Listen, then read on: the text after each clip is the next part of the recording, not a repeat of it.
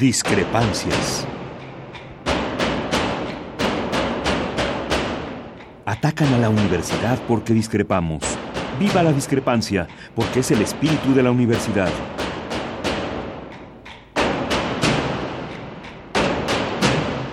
Martes de Discrepancias. Conduce Miguel Ángel Velázquez.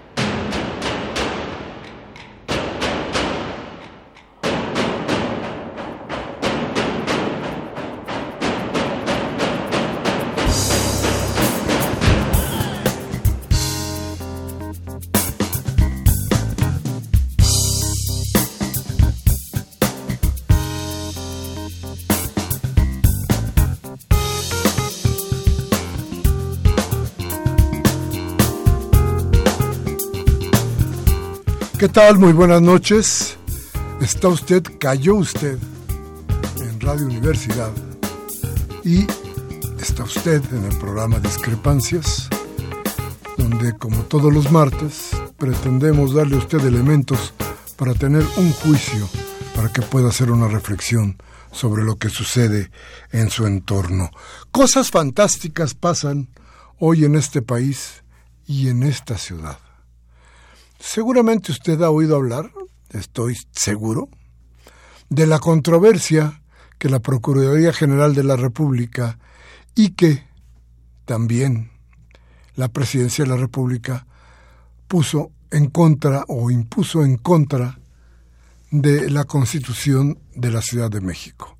Una constitución que habían avalado o que avalaron incluso los hombres a los que designó el propio presidente de la República. Y déjeme decirle algo, ¿qué cree?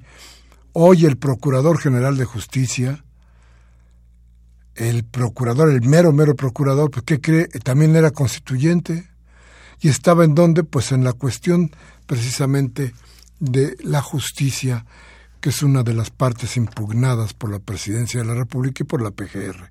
Pero lo más interesante de todo esto es que como hicieron todo en bonche y de lo que se trata es de dar un golpe mediático para que uno crea que todo está mal dentro de la Constitución, pues ahí vino, echaron un montón y lo hicieron como pudieron, regularmente como lo hacen siempre, con las patas. Entonces resulta que, ¿qué cree usted? Que impugnaron párrafos, numerales, incisos de artículos que no existen. Es decir, Dijeron que no estaban de acuerdo con cosas que no están escritas en la Constitución.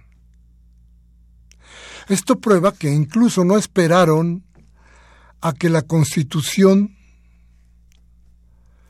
se firmara, fuera aprobada y se firmara por los constituyentes, sino que ya tenían preparado el plan, cosa que hemos platicado ya aquí, para poder desechar las leyes que pretenden hacer de esta ciudad algo mejor. Entonces, cuidado con las trampas. ¿Hasta dónde pueden llegar? ¿Qué es lo que quieren hacer? Le voy a dar datos. Fíjese usted que el artículo 6, en los apartados A y C, numerales 1 y 6, pues simplemente no existen. El artículo sí, lo demás no. ¿Se usted cuenta? Esos son de, de, la Carta de Derechos. Y el apartado C, de los que están impugnando, del artículo 6, resulta que únicamente tiene numerales del 1 al 3. No hay numeral 6. ¿Por qué? ¿Por qué lo impugnaron? Porque ni siquiera esperaron a ver la Constitución totalmente aprobada. Fíjese hasta dónde pueden llegar. Igual pasa con el artículo 9, que menciona los apartados D y F, numeral 3, párrafo 7 y el numeral 3 contiene únicamente un párrafo, es decir, no tiene siete párrafos. ¿De dónde pudo haber sacado la Procuraduría y la Presidencia de la República los argumentos, la idea para impugnar lo que no existe? Pues solamente de una mente que está planteando cosas tan inverosímiles como estas que le platicamos. Así se conduce la Procuraduría, así se conduce la Presidencia de la República. Qué triste, qué triste porque, déjame decirle otra cosa, yo en lo particular no confío, no confío para nada en los jueces. No creo que los jueces sean lo suficientemente imparciales como para decir que las impugnaciones que ha hecho la Procuraduría y la Presidencia y las demás son una porquería. No los creo capaces, porque son obedientes al poder y porque cosas como estas las van a dejar pasar, aunque deberían de ser factor fundamental para que esto no existiera. En fin, primer asunto que les dejo ahí para que ustedes tengan idea de qué es lo que pasa en nuestro entorno. Pero vamos a un corte, regresamos rápidamente con otro, otra cosa que es verdaderamente indignante. Vamos al corte, regresamos. Mis teléfonos, los teléfonos para usted son el 55368989 y el ADA sin costo 01800 5052 688. Vamos al corte y regresamos.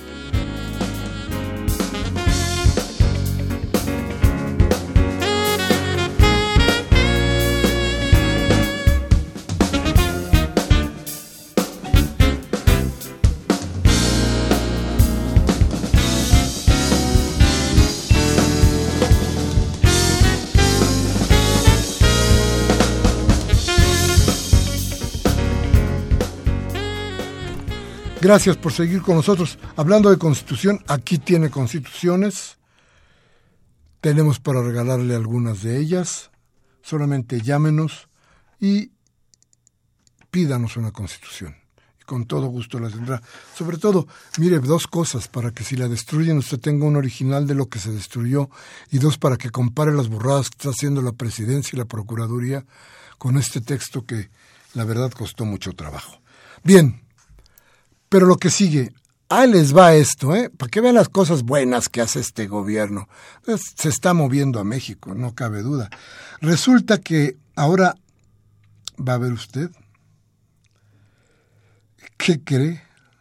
Que nada más ni nada menos, a un ritmo de 2.209 millones de pesos diarios, se endeudó nuestro país durante el último año en 12 meses, todos los días, pedimos prestados 2.209 millones de pesos y esto se ha convertido en un máximo histórico de 9 billones 689 mil 563.6 millones de pesos. ¿Se imagina usted qué es eso? ¿Quién sabe, verdad? Pero es un mar un mar de dinero. Pero lo peor no es eso, lo peor es que nos estamos endeudando, yo no sé para qué. Usted seguramente tendrá una idea por ahí, clara yo no la tengo. Pero dos mil doscientos nueve millones de pesos diarios, ¿como para qué? Es una barbaridad. Pero en fin, el informe de la Secretaría de Hacienda sobre las finanzas públicas y la deuda pública que corresponden al 17, el saldo histórico de los requerimientos financieros, la expresión más, alta, más clara de la deuda, se incrementó en 806.561.8 millones de pesos en los últimos 12 meses. ¿Quién cree usted que va a pagar? Pues usted y yo.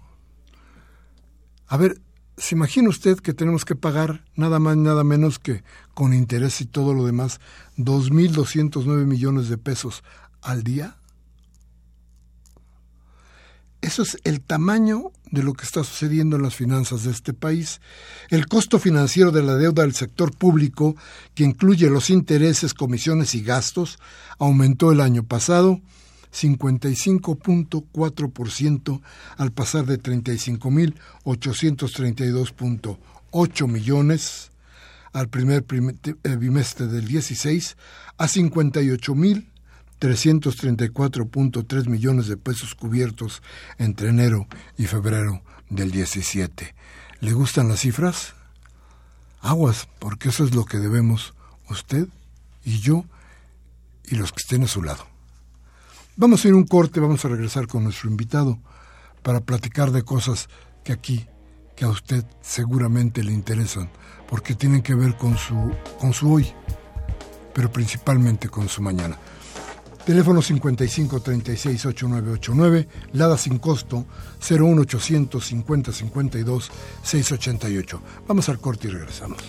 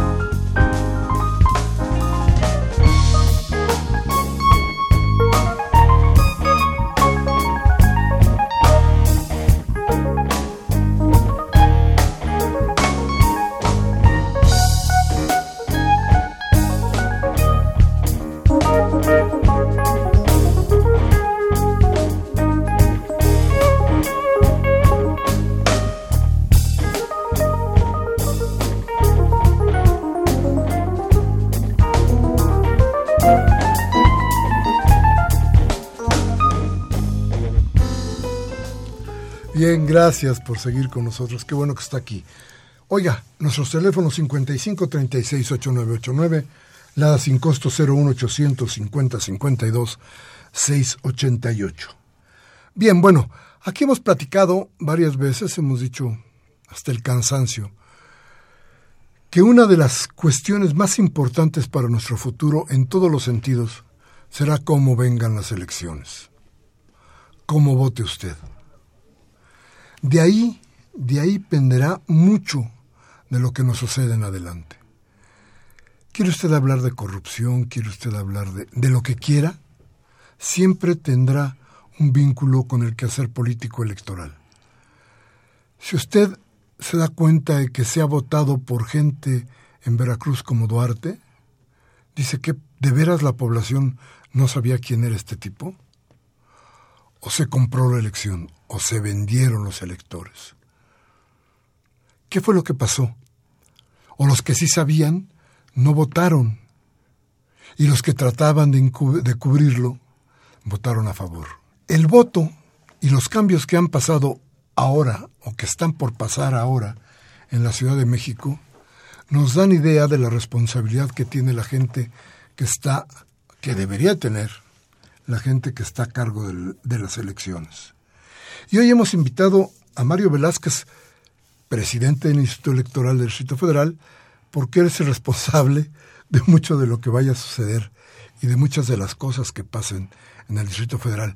Y sobre todo, hoy nos anuncia el diputado Suárez de Real que ya se tiene lista la ley sobre alcaldías, algo que consta ya en la nueva constitución, pero, o en la constitución, no es nueva, pero en la constitución eh, pero esto tiene que ver con lo que pase inmediatamente.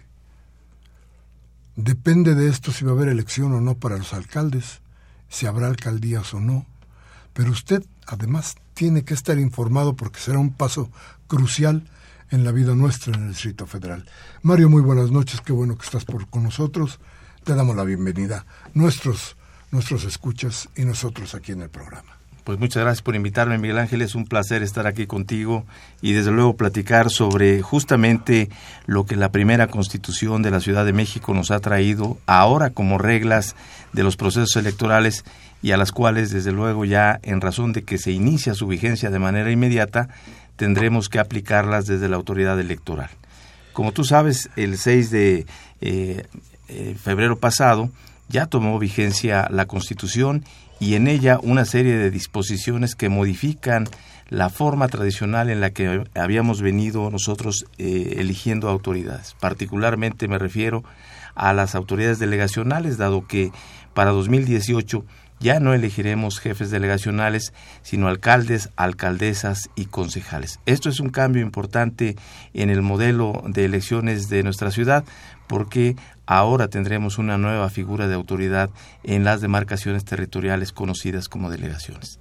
¿Mejora o empeora o nos hace más? Porque de repente hablar, ah, es que va a venir el alcalde, pero además los concejales, pero además parece que nos van a aumentar la, la burocracia y será más difícil incluso poder tener comunicación, por ejemplo, en este caso con el alcalde, ¿no? Sin duda que hay una modificación en cuanto a la forma de la toma de decisiones. Hoy día los jefes delegacionales, las decisiones que toman son unipersonales, solamente ellos determinan cuál en su consideración son las políticas públicas que deben ejercerse en cada una de las demarcaciones territoriales. Con la figura de alcaldes y consejos se conforma un órgano colegiado que tomará las decisiones particularmente relacionadas con el ejercicio del gasto y los programas diversos que se ejercitan o que se ejercen en las delegaciones hoy como las denominamos. ¿Y eso es mejor para Me parece que en principio eh, tal vez eh, si hay eh, los mecanismos idóneos para la elección y la conformación del Consejo, puede aportar una serie de ideas adicionales, una pluralidad en la toma de decisiones a contrario censo de lo que hoy establece, hoy establece nuestro eh, estatuto o establecía el estatuto de gobierno, donde el delegado tomaba las decisiones de manera unipersonal. Creo que una representatividad elegida por eh, la ciudadanía podría permitir de alguna manera una decisión colegiada y que podría ya tener un tinte de mayor representatividad de quienes eh, vivimos en las delegaciones de esta ciudad. Y fíjate que yo pensaba, bueno, y, de veras llegaremos a tener alcaldes, porque son tantas las impugnaciones que ha hecho el Ejecutivo Federal y la Procuraduría que ponía yo en duda que, esto pudiera realizarse, por un lado, y por el otro lado no sabía si iban a poner de acuerdo en la Asamblea eh, los diferentes partidos para poder eh, llevarla a cabo. ¿Cómo está, el, ¿Cómo está el asunto? ¿Cómo lo sientes tú? Bueno, en principio la disposición constitucional, como bien refieres, está con impugnaciones no solamente en esa en relación a las alcaldías, sino en algunas otras figuras que en términos de la democracia directa y representativa hoy día la Constitución considera. Sin duda que la Corte deberá pronunciarse sobre estas impugnaciones, pero me parece que son fundamentales para la forma de organización de una ciudad tan grande como la nuestra y donde eh, es necesario que las eh, figuras de la democracia directa continúen teniendo relevancia. Hoy día en nuestra ciudad ya tenemos democracia representativa eh, pues configurada por la elección del jefe de gobierno, los diputados a la Asamblea Legislativa y los delegados. Se modificará de alguna manera en estos términos de delegados por alcaldes. Y tenemos figuras ya de la democracia participativa, como lo es el presupuesto participativo, una figura importante que permite a la ciudadanía destinar el 3% de los recursos presupuestales de cada una de las delegaciones en obras sin duda es en, en el ejercicio pasado cerca de 900 millones de pesos se destinaron a estos proyectos y desde luego en términos de estas disposiciones de la Constitución pues ya cobra una relevancia mayor porque ya no están eh, como, una, eh, como un derecho contenido en la ley sino es un derecho constitucional.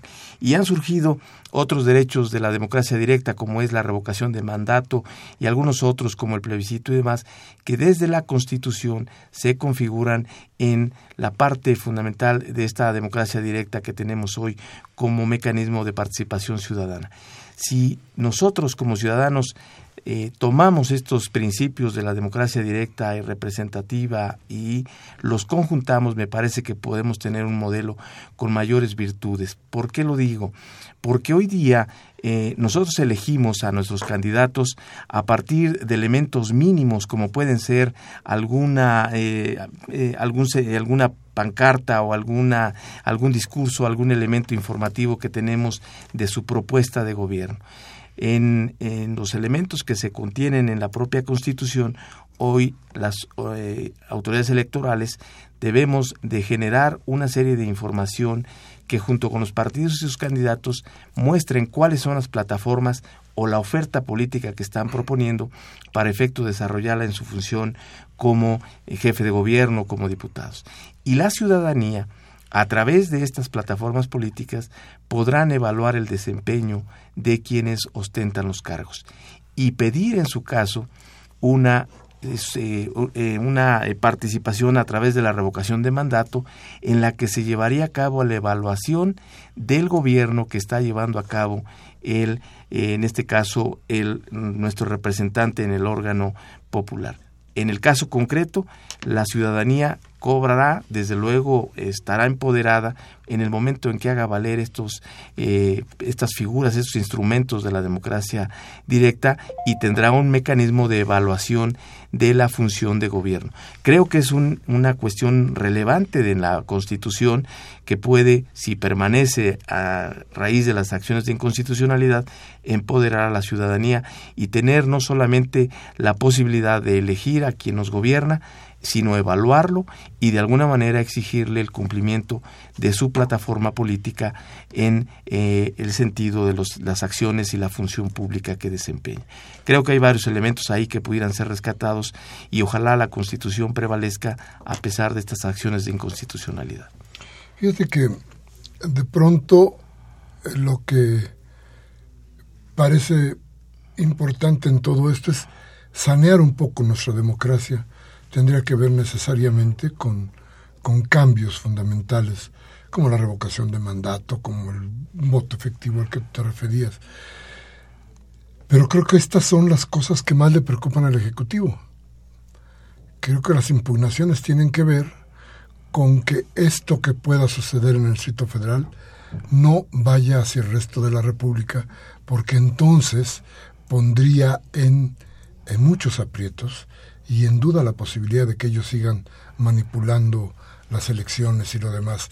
¿Tú lo tú sientes que por ahí tendría que venir la cosa? Sin duda que la Ciudad de México siempre ha estado a la vanguardia en aspectos como la participación ciudadana. Creo que la, eh, la lucha que se ha tenido desde las primeras épocas en las que se exigió la posibilidad de eh, los capitalinos de elegir a quien los gobierna, ha venido de alguna manera construyendo una plataforma que sin duda en las demás entidades federativas y desde luego en el ámbito de la federación no existen.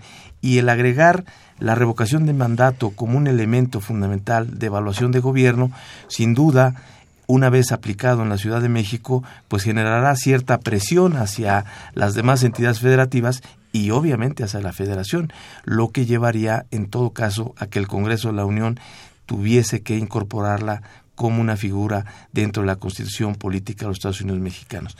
Reitero, ha habido una serie de programas y de formas de gobierno en la Ciudad de México que han trascendido a, las fronteras y desde luego han sido aplicados en muchas entidades federativas. Y creo que en este caso específico pudiera también tener ese mismo destino. Si se aplica en la Ciudad de México con éxito, me parece que pudiera ser eh, una eh, razón de la, mediante la cual la ciudadanía de todo el país exigiría su incorporación en las disposiciones de la Constitución General. Entonces tendremos que revalorizar al voto. Sin duda, me parece que hay una cuestión muy importante en lo que los principios constitucionales de la Ciudad de México se establecen.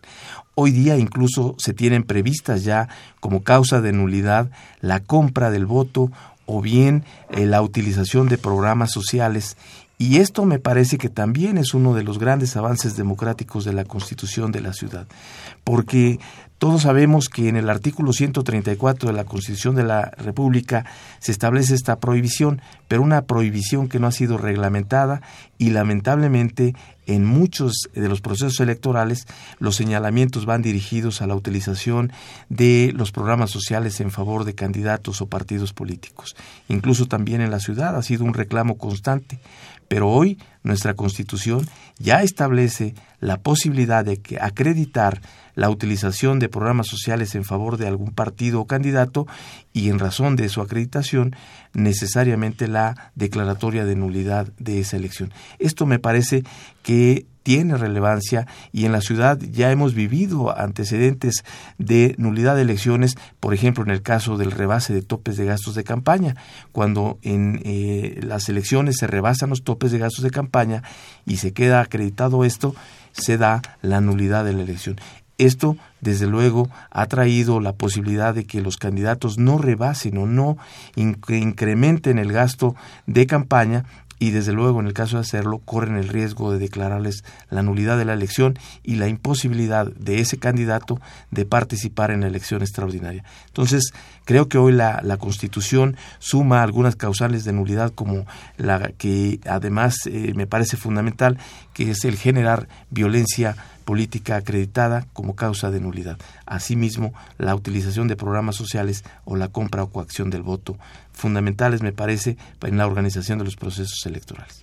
Fíjate que me parece curioso que hay que el gobierno federal no impugnó algunos artículos que tendrían que haber sido impugnados en la Constitución y los dejó pasar. ¿Con cuáles viste tú, cuáles observaste? Bueno, pues me parece que justamente estas eh, causales de nulidad pudieran ser algún elemento que desde la Constitución General ahí ha quedado. Decía yo, el 134 no lo han reglamentado. Quisiera creer que no hay mayor interés en establecer causas de nulidad, el hecho de utilizar recursos públicos en las campañas. Creo que ahí se ha quedado eh, meramente en una disposición declarativa en el 134 y en la Ciudad de México dado que no fue impugnado, pues en la ley secundaria seguramente tendremos la reglamentación y la puesta en vigencia de esta disposición. Creo que por ahí tal vez eh, se les pasó esta disposición, tal vez no, no la observaron y en razón de ello no fue impugnada y el día de hoy ha cobrado vigencia particularmente eh, esta, esta disposición de las causas de nulidad.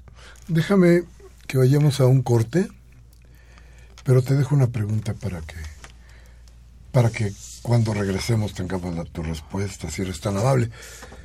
¿Podemos confiar en las elecciones? Vamos al corte y regresamos.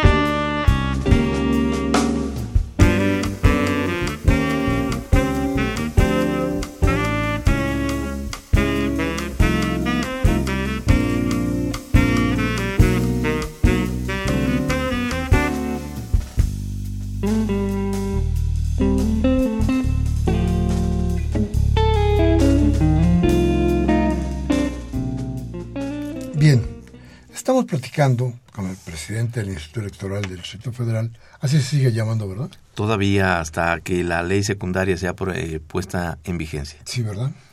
Estamos hablando con el presidente entonces del Instituto Electoral del Distrito Federal, Mario Velázquez, y estamos platicando sobre las elecciones, sobre la ciudad que propone la nueva constitución de la Ciudad de México. Dale con lo nuevo la Constitución y lo que nos va a pasar y lo que nos podría pasar. Entonces yo le decía, pero los ciudadanos de aquí, la gente de esta ciudad, de esta capital, puede confiar en las elecciones. Bueno, en principio debo decirte que las autoridades electorales tenemos la responsabilidad de organizar los procesos electorales, pero la elección se materializa a partir de la participación de la ciudadanía. Y voy a referir rápidamente la forma en cómo se organizan los procesos electorales. Las autoridades electorales en la Ciudad de México particularmente tenemos en su extremo cerca de 600 personas encargadas de la organización de los procesos electorales. Y las elecciones se requieren poco más de 130 mil ciudadanas y ciudadanos para ejercer el derecho del voto. En principio, decirte que nosotros desde el Instituto Electoral, todavía del Distrito Federal, tenemos como obligación el dar los elementos que permitan, en principio, todo lo correspondiente a la etapa de organización del proceso en una eh, situación en la que ponemos todos los elementos materiales y junto con el Instituto Nacional Electoral tiene la obligación el instituto local de generar capacitación hacia las y los ciudadanos que integran la mesa directiva de casilla. ¿Cómo funcionan los procesos electorales? En su etapa fundamental, que es la de recepción y contabilidad del voto, estos, esto lo hacen ciudadanos, nuestros vecinos, nuestras vecinas, porque ellos son seleccionados del padrón electoral a través de un sorteo aleatorio que determina en principio el mes de las personas en las que nacieron, perdón, el mes en el que nacieron las personas que van a integrar las mesas directivas de casilla. Después del mes se selecciona el apellido con el que inicia el nombre de las personas y estos son convocados para invitárseles a que tomen el curso, se capaciten para recibir el voto de sus vecinos. Todos aquellos ciudadanas y ciudadanos que son convocados reciben una amplia capacitación para saber de qué manera se tiene que recibir el voto, se tiene que escrutar y se tiene que computar. Y el día de la elección, la autoridad electoral entrega el que denominamos paquete electoral, que es nada más y nada menos que las boletas que desde luego entregarán a cada una de las ciudadanas y ciudadanos en la jornada electoral. Se les entregan algunos instrumentos como la lista nominal y son ellos quienes el día de la jornada toman desde luego el paquete electoral, hacen la apertura, revisan que se contenga lo que se dice contener, que son los 750 papeletas, la lista nominal de todas las ciudadanas y ciudadanos que van a votar en ese lugar y desde luego frente a los representantes de todos los partidos políticos que participan en la contienda, instalan la mesa directiva de casilla. Ahí la autoridad electoral solamente está haciendo presencia para apoyarles en una cuestión material que pudieran requerir. Ellos instalan y aperturan la mesa directiva de casilla. A partir de ese momento inicia la recepción del voto. Ellos verifican que la credencial para votar, desde luego, reúna los requisitos que se precisan para tal efecto, es decir, que esté vigente, al revisarla y confrontarla con la lista nominal.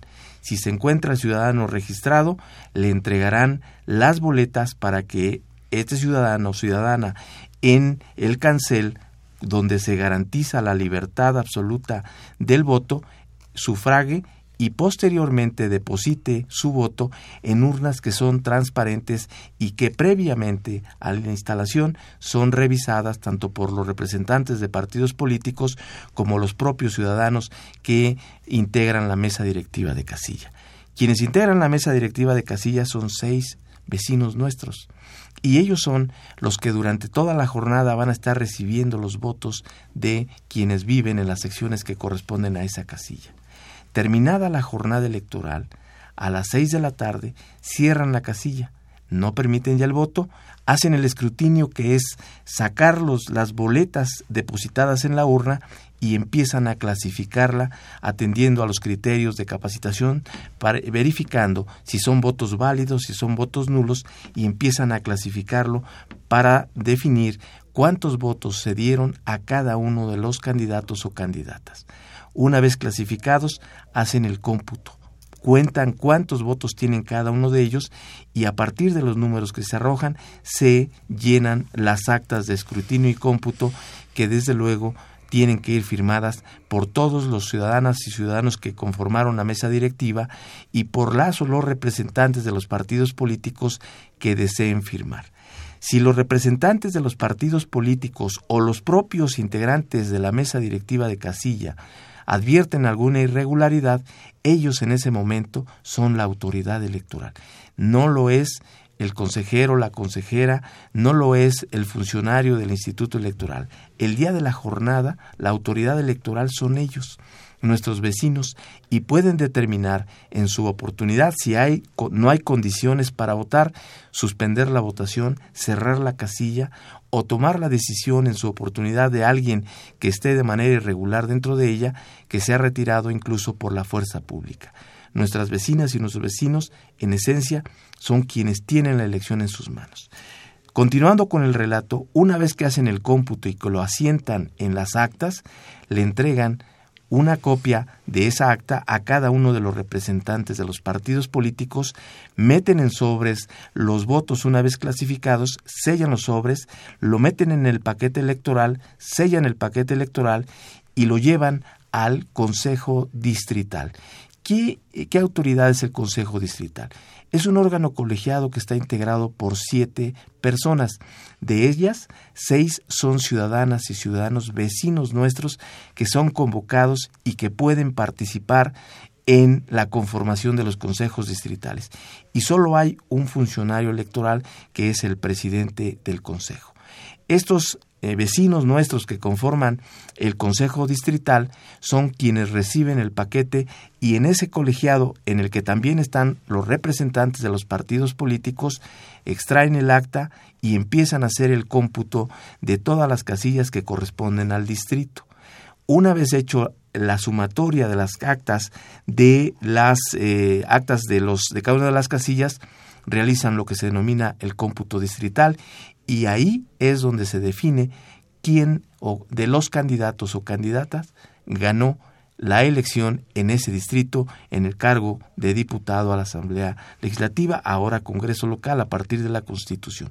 Si nos damos cuenta, la elección está en manos de la ciudadanía, porque la autoridad electoral como tal el día de la jornada no tiene mayor injerencia, más que la de proporcionar el auxilio a nuestras vecinas y nuestros vecinos para efecto de desempeñar ese cargo que desde la Constitución se establece en favor de todas y todos los ciudadanos mexicanos y particularmente en la Ciudad de México de quienes habitamos en esta urbe.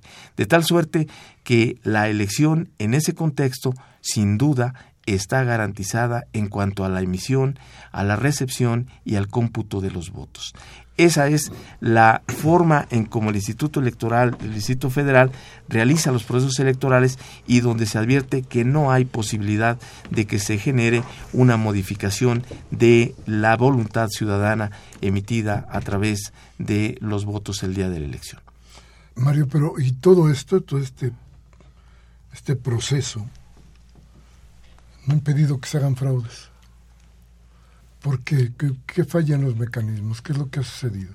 Bueno, hablar de fraude me parece que es una palabra que en, en, las elecciones ha dejado ya de sonar desde hace muchos años. Siempre se señaló que el fraude se cometía en la lógica de modificar la voluntad ciudadana expresada a través del voto. me refiero a la compra del voto, por ejemplo. Es, esa es una cuestión. carreo de gente justamente. Ahí está en relación a lo que tú decías de la necesidad que toda la ciudadanía debemos darle a revalorizar nuestro voto. Me parece que hoy día eh, en muchos ciudadanos no le han dado el verdadero valor que tiene a su voto y en razón de ello se generan este tipo de acciones que sin duda desde los partidos políticos y de los propios candidatos ha generado una desconfianza ciudadana. Hay una percepción, ¿no? Sin duda, el proceso como tal, en, en la lógica de la emisión del voto, no está sujeta ya a esas posibilidades de alteración. Donde sí hay todavía señalamientos diversos es en la actuación de partidos políticos y candidatos en la lógica de corporativizar el voto o de generar una serie de acciones encaminadas a la coacción o a la compra del voto. Mucho se ha dicho que se entregan materiales eh, de construcción, tinacos a cambio del voto, pero el ciudadano en verdad tiene la posibilidad de que aun y cuando le hayan entregado un bien o servicio, él en la eh, libertad absoluta que le da el cancel para emitir su voto, puede tomar la decisión que quiera. Y me parece que ahí es donde está el, el tema fundamental que toda la ciudadanía debemos de tener conciencia plena.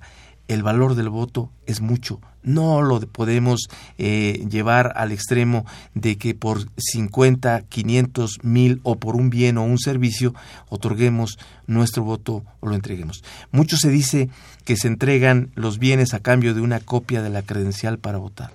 No es suficiente para poder revisar quién emitió un voto en favor de qué candidato o candidata.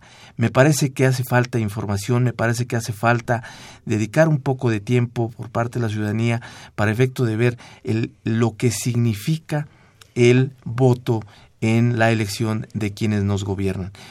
Mucho, mucho se ha señalado y se ha dicho que el voto no tiene sentido. Hay quienes dicen que no es necesario o no tiene caso ir a votar porque la decisión está tomada. Me parece que ahí es donde eh, eh, debemos reconfigurar esa consideración, porque si nosotros como ciudadanos en pleno ejercicio de libertad acudimos masivamente, podemos derrotar a el voto corporativo como se le ha denominado. Si nosotros no acudimos a votar, dejamos en manos de estas organizaciones que desde luego tienen ya un eh, pues un sentido en razón del voto a partir de eh, intereses propios o de alguna colectividad que sin duda pues está ya trabajando para que los ciudadanos que ejercen su libertad eh, votando pues no acudan y desde luego ellos puedan tener a su disponibilidad el cargo público mediante los votos corporativos que puedan tener. Creo que la ciudadanía tenemos que darle mayor valor al voto y en razón de ello acudir y tener una mayor participación en las urnas para elegir a quien estimamos como la persona idónea para hacerlo. Porque ahí también tenemos otro déficit como ciudadanos. Nosotros conocemos a los candidatos muchas veces de manera exclusiva por una pancarta o por un spot no sabemos ni siquiera cuál es su trayectoria, no conocemos cuál ha sido su eh, desarrollo, su desempeño en la función pública o en el desempeño profesional. Nosotros, por decirte algo, en el 2015 pedimos eh, a la UNAM apoyo y colaboración y generamos un portal el eh, voto informado 2.0 para efecto de poner en la red las plataformas políticas de los partidos políticos y candidatos. Es decir, todo aquello que ofrecían las, eh, los partidos políticos y los candidatos a la ciudadanía. Y nosotros ahí teníamos la oportunidad de saber qué estaban ofreciendo. De igual manera, pusimos en la red en, eh, la eh, petición a los partidos políticos de que subieran su hoja de vida. Es decir, que nosotros como ciudadanos tuviéramos la posibilidad de revisar en nuestro distrito o en nuestro, eh, nuestra delegación quién estaba siendo candidatos, cuál era su trayectoria profesional, qué, cuál era su trayectoria política y qué estaba ofreciendo como los elementos mínimos para tomar una decisión. Y no enfrentar lo que hoy se enfrenta el ciudadano común de decir, lo vi en la pancarta o en la pinta de la barda el nombre o solamente votar por una sigla. Creo que ahí los ciudadanos tenemos que tener más cuidado para efecto de tomar decisiones en la definición de quién nos gobernará y debemos hacerlo a partir de conocer a las y los candidatos en su trayectoria, desde luego, y a lo que están ofreciendo. Y ahora reitero, con el tema de la revocación de mandato, tendremos la oportunidad de que aquellos candidatos que hicieron una oferta política que ya en el ejercicio del encargo no la están llevando a cabo, podemos incluso, a partir de la nueva de la Constitución, solicitar su revocación en virtud de que no cumplió con los compromisos que ofreció durante la campaña política. Eso es la importancia que debemos tener nosotros los ciudadanos en este nuevo modelo que la Constitución establece, mediante el cual la exigencia de la, eh, la exigencia de la responsabilidad en la función pública puede, desde luego, a partir de la ley secundaria, tomar vigencia. Esos son elementos importantes de una auténtica democracia en, el caso concreto de la Ciudad de México. ¿Y no sería importante, Mario, plantearnos que tendríamos que informar a la gente sobre el valor de su voto y sobre la posibilidad o el efecto de la venta del voto para que ellos mismos, como tú dices, adquirieran la conciencia suficiente para saber que ese voto puede tener repercusiones muy serias en su vida. Sin duda que la repercusión inmediata que podemos advertir es tal vez hoy me entreguen 500 pesos o un bien o un servicio material, pero lo que voy a tener como pago es una, un funcionario público que no va a atender mis necesidades fundamentales.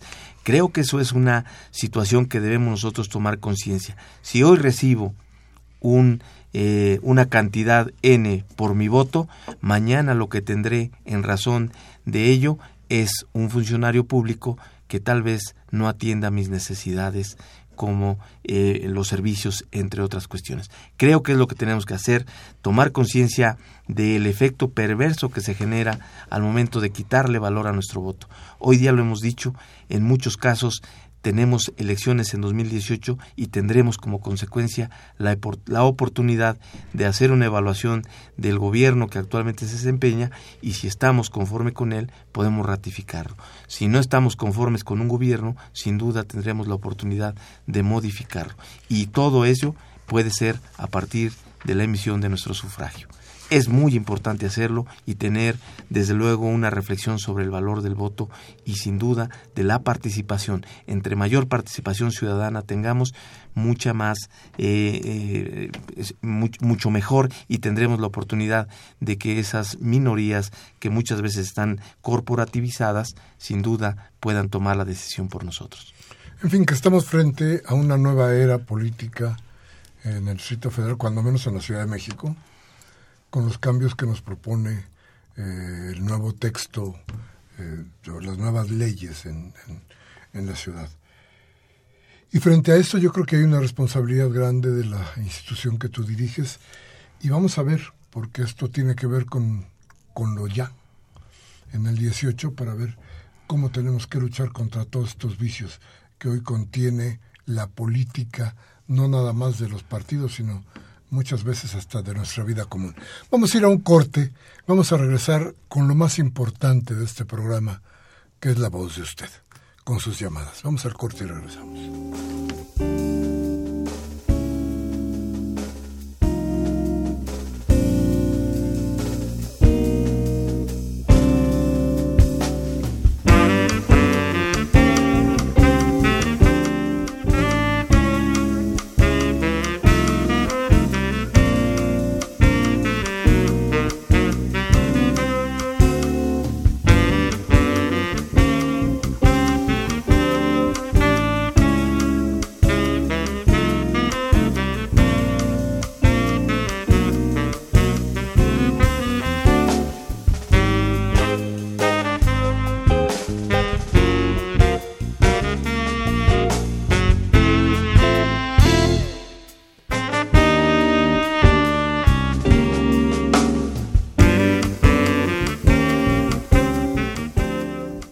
Bien, gracias, gracias por estar con nosotros. Estaba comentando con, con Mario Velázquez que incluso tendríamos que plantearnos la idea de hacer algún par de programas más para tocar temas como la desconfianza de la gente en las instituciones, cosa que, que no es gratuita, hay muchos datos que, lo, que la alimentan, pero cosas como esa que tendrían que ser parte del trabajo que se tiene que hacer necesariamente para lograr que, que las nuevas reglas compongan de alguna manera nuestra vida cotidiana.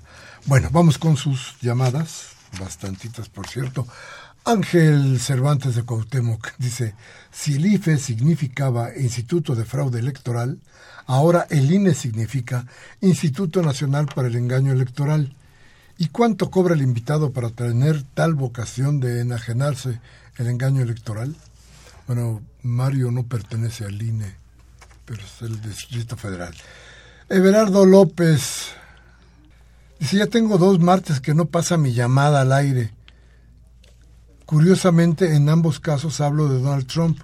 Lo que me pregunto si solamente va a pasar aquellas llamadas panistas como las de la señora Gabriela Cuevas. Espero su respuesta. De ninguna manera, señor señor López, este, ya la leí y no recuerdo, mire, si de alguna manera no me la pasaron o se nos ganó el tiempo, pero está dicho. Y tantas veces quiera, don Everardo, aquí pasaremos sus llamadas. El señor Juan de Iztapalapa dice, maestro, ¿por qué invitas a mentirosos? Dice que le van a hacer lo mismo que la vez pasada López Obrador. A ver, estamos hablando de las elecciones en el DF, acuérdese usted de eso. ¿eh? Además, a los funcionarios de casilla que residen no, que no les paguen. A mí ya se de sol me robó mis documentos que significan un voto para el que significan un voto para el PRIAN y no me dieron nada de ayuda, ni un peso. Nunca me han depositado en la tarjeta de Bancomer. Mm, don Juan, este, le digo lo mismo, esto es del, estábamos hablando del Instituto Electoral del Distrito Federal. Gabriel Campos de Benito Juárez dice, ¿será cierto si se nos pidió más deuda al extranjero a la campaña del PRI en el Estado de México? Se debían antes 7 billones de pesos, ahora son 10 billones. ¿Qué acaso Salinas, Peña Nieto, Televisa están en campaña? Se ve que el dúo político televisivo lo están apoyando. El voto en el Estado de México va a costar 400 y en Brasil costó 25. Pues sí, ahí están las diferencias. Augusto Holguín de Coyoacán nos dice la Constitución, los cabildos están bien. Lo único que ahora seremos gobernados por partidos. Ahora imaginemos si se juntan todas estas clases de ratas, ¿qué pasará con los ciudadanos? En este, este sistema, dice don Augusto, ya no funciona. Agustín Mondragón de la Cuauhtémoc dice para los radioescuchas y los del programa, les aclaro que el problema no está en las leyes, está en la mafia que controla las instituciones electorales y de justicia. Y cuando una ley debe aplicar al Poder Judicial o Electoral, hace caso omiso, como pasó con el traidor de, de Enrique Peña Nieto y sus tarjetas Money, así como Soriana y otras empresas. Hoy tenemos que la cargada que está haciendo Enrique Peña Nieto, mandando a su mafia a, regalar cemento, tinacos, créditos y hasta vivienda con tal de comprar la dignidad de los mexiquenses para que el PRI siga gobernado, este, gobernando este bello estado eh, que ha empeorado, porque que han eh, que, se han embolsado por más de 70 años, dice. Manuel Munguía, don Manuel, ¿cómo está? Buenas noches. Él nos habla de Iztapalapa.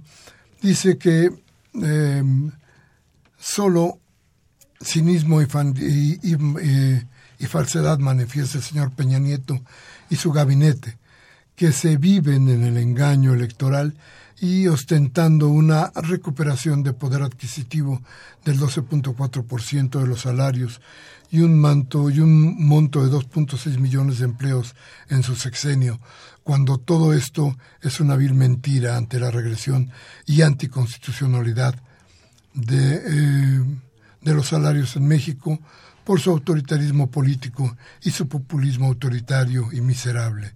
Señor Peña, de acuerdo a la investidura que ostenta, con todo respeto, que deje de mentir, pues nadie cree y respeta a su gabinete. Los recursos, pues, no son de usted, son de los mexicanos. Deje ya de reclamarnos. Son unos mediocres. Pueden presentar con triunfalismo su, su trono cuando el, el PIB no crezca ni al 2% anual. Silvia García de Coyoacán dice, yo ya no creo en el INE, son puras promesas. Estas son por bla bla bla y nada se cumple. La honestidad nada lleva a cabo. Abel Guerrero de Venustiano Carranza dice, en la Constitución hay algún artículo que prohíba al ejército mexicano hacer labores policíacas en la capital, porque como capitalino me siento muy molesto por ver a los carros del ejército patrullando la ciudad. Eh, no sé en dónde, si nos da más datos, yo no sé de las patrullas de, del ejército en la ciudad. Sé de una foto falsa que se publicó en un periódico que tiene muchos colores, este, en el que se decía que estaba patrullando alguna parte de la ciudad. Absolutamente falso. Armando Tejeda dice, el programa está magnífico. Qué bueno que le gustó, don Amado. Em, dice que dice que eh, el discurso que nos has dado hoy, Mario, dice que con una mentira eh, que son las mentiras de la clase política, nos dice Amado Tejeda. La señora Cárdenas de Naucalpan dice que todo lo que salió del pacto siniestro de Salinas y campaña no funciona, porque si ya acabaron con la Constitución y si continúa, continúa la política partidista no cambia nada. Los ciudadanos vamos por otro futuro, queremos algo diferente. También la señora Cárdenas nos habla para decirnos que el juego doble sobre la constitución de la ciudad que para nosotros no sirve porque lo que tiene de bueno son los derechos humanos, pero lo demás no tiene representatividad de la población. Pero además la PGR interpuso inconstitucionalidad de los artículos mencionados, lo que quiere decir que nosotros podemos reclamar que las reformas estructurales son inconstitucionales. Lo que pretenden es que se acepte la Constitución como está, mal, y apoderarse del PRI de la Ciudad de México y seguir con el Estado de México. Rubén Pinto de Catepec dice si el PAN y Morena le ganan al primo de Peña Nieto en el Estado de México, esto va a poner una controversia constitucional porque no va a aceptarlo. Eh, también la señora Servín, le mando un abrazo a la señora Servín y Ángel, eh, Ángel, no, entiendo bien el, el apellido, dice endeudar a la, a nación es alta traición. Es un letrero que esperamos siga en el frente de Loreto y si algún día sale se subsiste, que no lo platique. Y si alguien sabe de un general como el general Zaragoza, seguramente no cobrarán altos sueldos como los 500 generales que mantenemos sin las pelotas para un pelotón de fusilamiento a los traidores. Muchas gracias. Nos vamos rapidísimo, Mario. ¿Qué nos dices? Muchas gracias. Pues en principio reiterar que estamos frente a un nuevo instrumento que nos permitirá ejercer una serie de derechos que desde luego tendrán como eh, eh, muestra la eficacia de lo que la constituyente determinó. Ojalá y la Suprema Corte de Justicia de la Nación tome en consideración que la Constitución de la Ciudad de México no necesariamente debe ser una réplica de la Constitución General, sino una decisión de quienes vivimos en esta ciudad y que tenemos una idea propia que desde luego es distinta a una Constitución que tiene ya 100 años.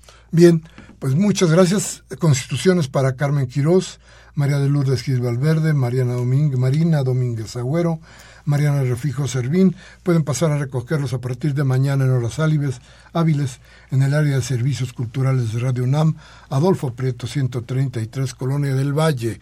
Y este 4 de abril del 17, Humberto Sánchez Castrejón, mi querido maestro, en los controles técnicos, Roberto Hernández y Mariana Malagón en la asistencia de producción, Baltasar Domínguez en la producción, y un servidor Miguel Ángel Velázquez que les da las gracias y les pide que sí lo que aquí se dijo les ha servido de algo, háblelo con sus amigos, tómese un café y platíquelo.